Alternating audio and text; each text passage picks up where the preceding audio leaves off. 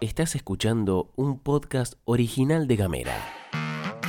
Hola amigos, amigas, amigues, gamerianes, bienvenidos y bienvenidas a la pastilla de Gamera. Hoy es miércoles, mitad de semana, el 20 en la quiniela significa la fiesta. Y acá, en la pastilla de Gamera, te contamos que están pasando cosas. La canasta básica no para de subir y el gobierno sale con medidas. Macri denunció persecución política y pega faltazo en la justicia. Avanza un pasito el cruce por aguas argentinas.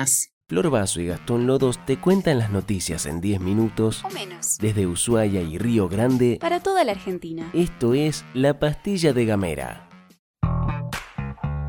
Hola, hola, ¿qué tal? ¿Cómo andan? ¿Cómo les va? Bienvenidos, bienvenidas a la pastilla de Gamera y vamos a abrir con una que se conoció casi al cierre de la jornada. Por comunicación oficial, el gobierno de la provincia anunció ayer que, junto al gobierno de Santa Cruz, se definieron cuáles serán las cabeceras para el cruce por aguas argentinas. De esta forma, se resolvió que Bahía San Sebastián Sur será la cabecera fueguina, mientras que Punta Loyola será la Santa Cruceña. Ahora la consultora que llevó adelante los estudios técnicos deberá presentar las condiciones para la licitación ante la Administración General de Puertos, que se ocupará del llamado a la licitación. Todo esto con el objetivo de empezar con las obras a principios del 2023.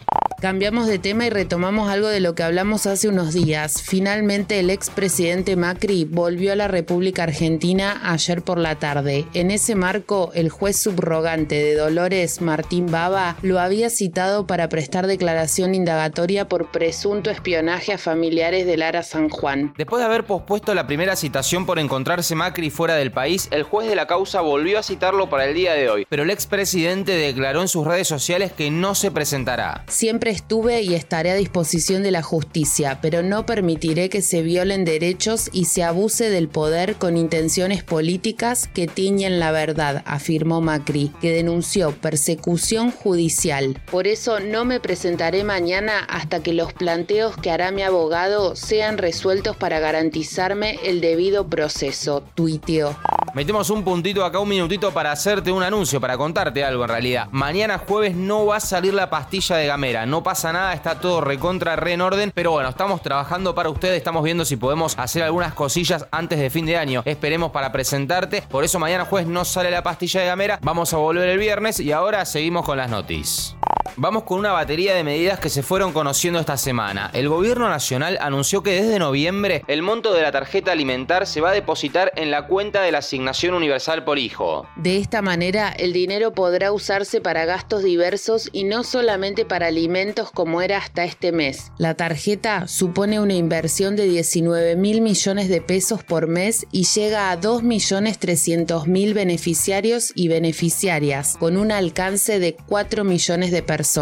Y hablando de medidas, ayer el presidente firmó el decreto con el que se busca convertir planes sociales en puestos de trabajo. El DNU fue publicado en el boletín oficial. La iniciativa del gobierno apunta a capacitar a titulares de planes sociales con el objetivo de que se ingresen al mercado formal de trabajo y prevé que el subsidio se transforme en un ingreso formal y de acceso a una obra social. Hoy Fernández anunciará este plan que tiene como idea formalizar a las trabajadoras y trabajadores de la economía informal con un monotributo. El plan alcanza más de 3 millones de laburantes que se encuentran en condiciones de pobreza y no reciben ayuda estatal.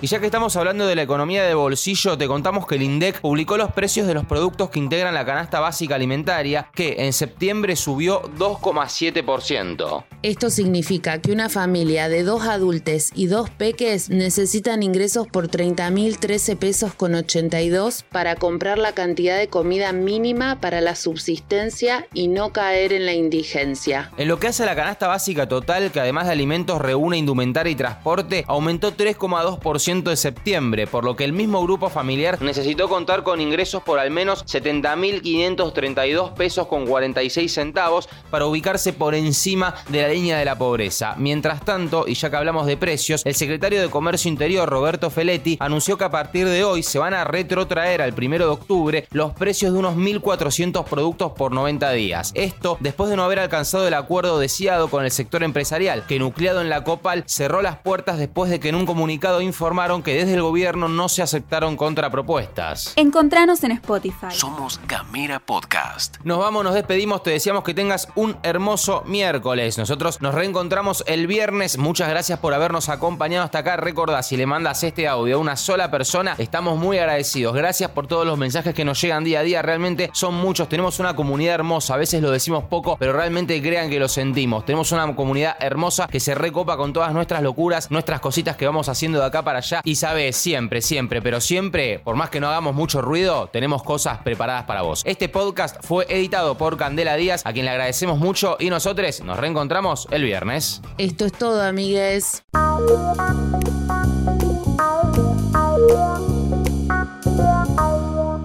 Estás escuchando un podcast original de Gamera.